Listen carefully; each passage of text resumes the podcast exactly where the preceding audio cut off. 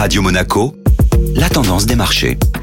La tendance des marchés avec Société Générale Private Banking. Bonjour Florence Fate. Bonjour Benjamin. L'action Deliveroo est entrée en bourse. Tout à fait Benjamin. Le géant de la livraison de repas Deliveroo est entré à la bourse de Londres hier. La société, valorisée à 7,6 milliards de livres sterling, a été l'introduction la plus importante à Londres depuis celle de Glencore il y a 10 ans. Le lancement de l'action s'est fait à un prix de 3,90 livres par action, soit un prix bien inférieur aux attentes, mais en partie lié au scepticisme de certains investisseurs sur la viabilité de l'entreprise. Comment a évolué le titre sur sa première séance de bourse L'action s'est retrouvée en chute libre et s'est traitée en dessous de son prix d'introduction. Cela a marqué l'une des pires performances enregistrées par une entreprise lors de sa mise sur le marché depuis des années. La cause? Des interrogations sur la rentabilité de l'entreprise, mais aussi et surtout la protection sociale de ses livreurs indépendants. Sur ces incertitudes, l'action Deliveroo a clôturé à 2,87 livres et performé à moins 27% sur sa première journée de cotation. Florence Fate, merci. Société Générale Private Banking Monaco vous a présenté la tendance des marchés.